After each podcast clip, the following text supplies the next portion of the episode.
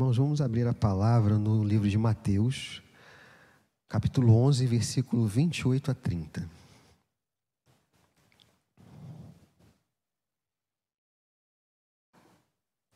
A palavra diz assim: Venham a mim, todos vocês que estão cansados e sobrecarregados, e eu os aliviarei. Tomem sobre vocês o meu jugo e aprendam de mim, porque sou manso e humilde de coração, e vocês acharão descansos, descanso para a sua alma, porque o meu jugo é suave e o meu fardo é leve. É, eu confesso aos irmãos que quando o pastor é, conversou comigo para eu poder pregar no culto de hoje, é, eu fiquei em dúvida, né? Porque a gente não tem o hábito de pregar. Então não tem aquela é, aquela experiência, né, para poder fazer a palavra. E, e, isso foi ontem à noite. E aí hoje de manhã é, eu orei e pedi ao Senhor que Ele me orientasse. E aí essa palavra veio no meu celular, na Bíblia online, né? É, a Bíblia que a gente coloca no, no, celular, no aplicativo, e aí veio e essa palavra me tocou e eu comecei a meditar sobre essa palavra. Porque a verdade, irmãos, é que nós vivemos tempos difíceis. Nós vivemos tempos é, em que a humanidade, a humanidade toda passa por um momento muito difícil, um momento ímpar que nós, nós, a nossa geração não tinha vivido. E isso tem causado é, um aumento de várias perspectivas negativas, né? Muita gente doente por conta é, da doença, né, em si, mas muita gente doente também psicamente, né, psicologicamente falando. Muita gente adoecendo por conta de, de tanto temor dessa desse mal rondando as nossas vidas todos os dias, da necessidade de ficarmos, é, de certa forma, na medida do possível, isolados, do afastamento que isso gerou entre as pessoas, né? porque não porque é, nós quisemos isso, mas porque há uma necessidade de ter uma certa distância.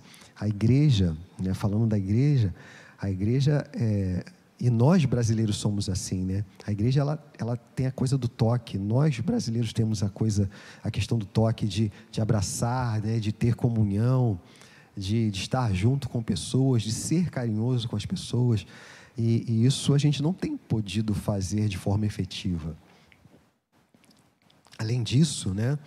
É, tem a questão da morte mesmo, né? Pessoas perdendo parentes, pessoas perdendo familiares pessoas perdendo emprego por conta de, de, da crise econômica que ainda foi aprofundada por conta dessa pandemia.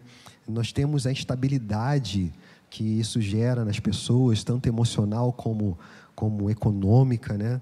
E, e há também é, pairando um temor sobre o futuro, o que, que vai acontecer amanhã, é, como nós vamos passar por isso, o que, que vai acontecer depois disso, como vai ficar a minha vida, a vida dos meus familiares, a vida dos meus amigos depois disso, quem eu vou rever depois que isso tudo acabar. Então, tudo isso são, são temores, são fardos que nós individualmente, nós como igreja, nós como sociedade estamos levando ultimamente. E, e essa palavra, ela vem, vem, de, vem ao encontro das nossas necessidades. Essa palavra, quando o Senhor Jesus ele, ele se manifestou, ela veio abranger várias coisas. A igreja, é, na verdade, não existia a igreja ainda, né, consolidada naquela época, mas é, os judeus eles eram assolados, né, pela liderança daquela época, com ordenanças é, e cumprimento da lei para que eles se aproximassem de Deus, para que eles fossem salvos. E é impossível cumprir a lei, então carregava-se um fardo de pecado muito grande, carregava-se um fardo de de não conseguir cumprir a lei, de estar sempre tentando cumprir e, e, e sem sucesso. Mas também naquele momento, naquele, naquela época era uma época de, de muita dificuldade também para o povo de fome, de tantas outras coisas. E hoje em dia, é, e eu quero focar muito é, essa, essa meditação com os irmãos hoje, não especificamente na questão do pecado, mas é, na questão do dia a dia. Temos carregado um fardo todo dia.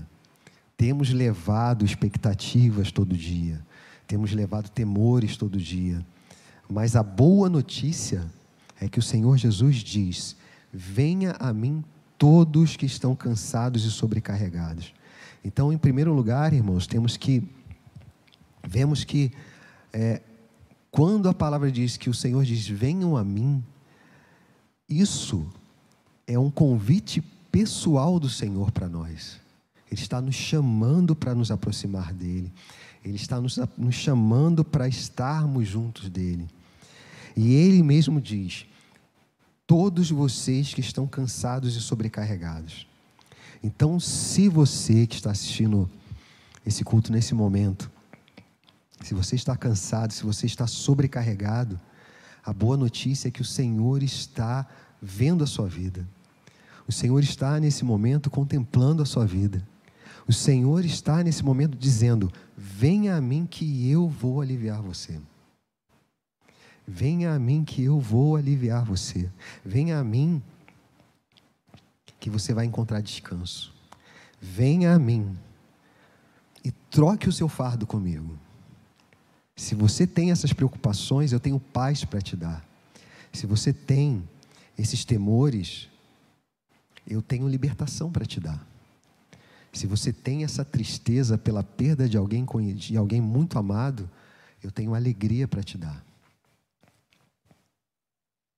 Esse é o Senhor que nós servimos.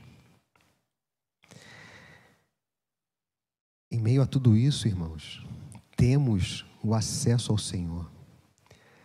E Ele se sacrificou por nós por isso, para nós termos acesso a Ele, para nós chegarmos até Ele, para nós termos plena confiança que o Senhor, Ele é o Senhor de toda a terra. E o Deus que tudo criou, o Deus que tudo fez, o Deus que de uma forma maravilhosa veio, trouxe tudo à existência o que não existia, o Deus que de uma forma maravilhosa se entregou, entregou o seu próprio filho por amor de nós e subiu no madeiro e foi crucificado por nós e que ao terceiro dia ressuscitou. Esse é o Deus que, tá, que está nos chamando nesse momento. Que está nos chamando e que está dizendo para nós que não importa o que está acontecendo na nossa vida, não importa qual é o tamanho do problema, não importa qual é o tamanho da necessidade, não importa qual é o tamanho da tristeza, não importa qual é o tamanho do fracasso. Ele está aqui para nos aliviar. Ele está aqui para trocar tudo isso por uma alegria verdadeira.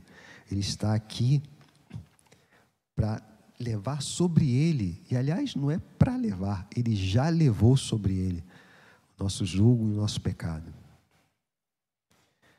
Ele está aqui para nos trazer vida e vida em abundância. Ele está aqui para fazer com que, é, meio a, em meio a tudo isso, nós tenhamos paz, paz com Ele. E nós precisamos orar, irmãos, orar entregando todos os nossos temores, todas as nossas preocupações, todas as nossas ansiedades ao Senhor, porque Ele tem cuidado de nós. Há um, há um louvor que diz: lancemos sobre Deus as nossas ansiedades, pois Ele tem cuidado de nós. Ele tem cuidado de nós. O Senhor não tem, não, não está para cuidar.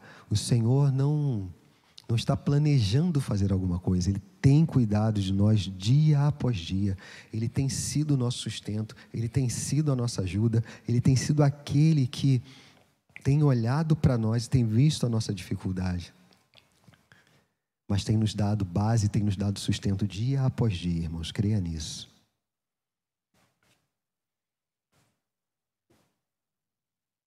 E Ele diz para nós tomarmos o jugo dele Tomem sobre vocês o meu jugo e aprendam de mim, porque sou manso e humilde de coração, e vocês acharão descanso para a alma. Tomar o jugo do Senhor não é não é um conto de fadas, não é estalar os dedos e o jugo do Senhor vem sobre nós. O que o Senhor está falando aqui é o seguinte: aprendam de mim, aprendam como eu fui, aprendam das minhas atitudes, sobre as minhas atitudes, aprendam como eu como eu caminhei na terra. E se vocês aprenderem e praticarem isso, com certeza vocês acharão descanso para a sua alma. Então, se nós buscarmos ao Senhor e aprendermos do Senhor, buscarmos o Senhor na palavra, com a ajuda, com auxílio, com a intervenção do Espírito Santo, nós vamos achar realmente descanso para as, para as nossas almas. E a pergunta que nós temos que nos fazer é: estamos fazendo isso? Estamos buscando o Senhor de todo o nosso coração? Estamos meditando na palavra do Senhor? Estamos buscando aprender do Senhor?